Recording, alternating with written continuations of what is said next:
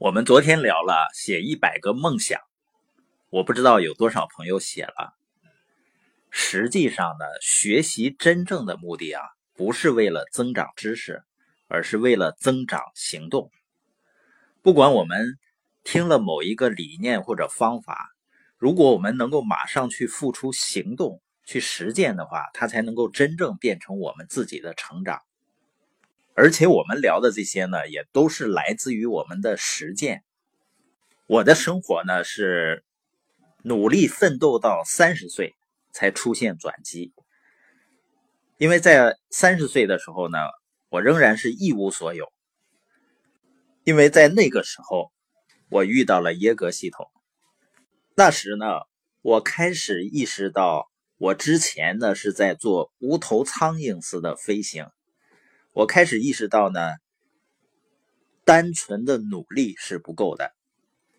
当时呢，并没想着说去实现财务自由，因为在进入这个系统之前呢，脑子里根本就没有过这个概念，只是想呢多赚一些钱，能够让自己的生活更安定一些。但是呢，一直忙活着打工啊、做生意啊、赚钱呀，还是没有剩下钱。这很明显是一个问题，但问题的答案是什么呢？就像如果你遇到一扇被锁着的门，那你应该去哪儿找钥匙呢？肯定不是只盯着锁去看吧？因为锁孔里如果插着一把钥匙，那锁头就等于开着的。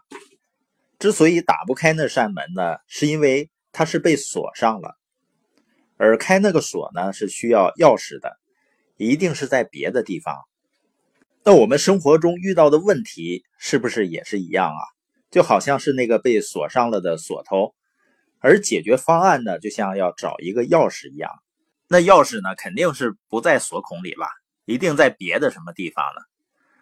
所以，当我们尝试解决任何问题的时候呢，只盯着问题看，盯着问题想，盯着问题找解决方案，通常呢也会觉得很无奈。所以在现实生活中呢，你会发现我们的注意力啊，除了被各种娱乐啊、新闻占据之外，还有很大一部分被困扰我们的问题所占据。比如总纠缠在人际关系的问题上啊，然后呢，投入了大量的注意力，最终呢，收效很小。很大程度是因为我们的关注点呢，仅仅放在了问题本身上。这就是为什么我们要不断的学习和成长，因为如果方向错了，你越努力，可能结果就会越糟。那关于赚钱这样的事儿呢，钥匙究竟在哪儿呢？实际上，我们都听过类似的话，说你追钱呢是追不上的，因为钱是四条腿儿，而钱要追你呢，你也跑不掉。这样的话呢，听的感觉非常气人哈。也是绝大多数人无法理解的，但最终呢，很多人又不得不承认，又觉得很无奈。而无奈这个东西呢，几乎是一切坏情绪的根源。我当时的做法呢，就是我觉得需要挣钱，钱是一个很大的问题。那我就和大多数人一样啊，就盯着钱看，就想方设法，满脑子想着，就是怎么能够多赚钱。就跟那个锁头在那锁着，我就盯着锁头去想办法。我们说了，钥匙一定是在别处，也就是说，赚钱的方法一定是在别的地方。通过在系统中的学习呢，我觉得钱是个问题，解决方案一定在其他地方。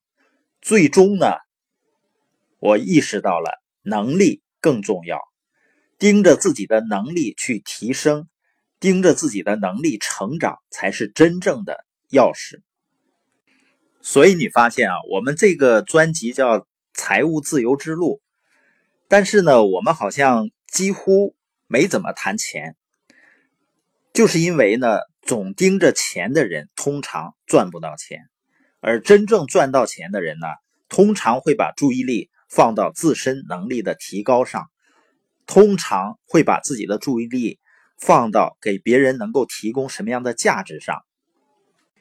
而正是由于这种树立梦想的能力啊，建立自信的能力啊，合理的使用自己注意力的能力，不断的提升，所以呢，才会在不到四十岁的时候实现了财务自由。所以，一个人呢，不要盯着自己的不足，只要呢，每天都处在学习的状态，每天进步一点点。最终呢，我们会发现，我们真正想要的，比如财务自由，它就会到来。也不要总跟自己说没有机会，不断的给自己催眠。实际上，发现机会的眼光，也是在我们认知提升、不断提升的过程中会获得的。而把握机会的勇气和实现目标的能力呢，也是跟成长有关系的。所以，我们今天学习到的一种思考方式是什么呢？就是当你遇到被锁上的锁头的时候，要想到你应该去别的地方去找钥匙。就像我们说，要想解决钱的问题，要在能力提升上去下功夫。有的父母很苦恼，说自己的孩子怎么没耐心呢？你要看一看，作为父母，可能就是没有耐心。你会发现问题在哪儿呢？不在孩子身上，实际上呢，这把钥匙就在父母身上，因为孩子其实就是父母的复制品啊。甚至很多人认为说这个世界太不公平了，其实呢，从未想过那很可能不是这个世界的问题，甚至呢不是公平不公平的问题，而是我们自己是否配得上被公平对待的问题。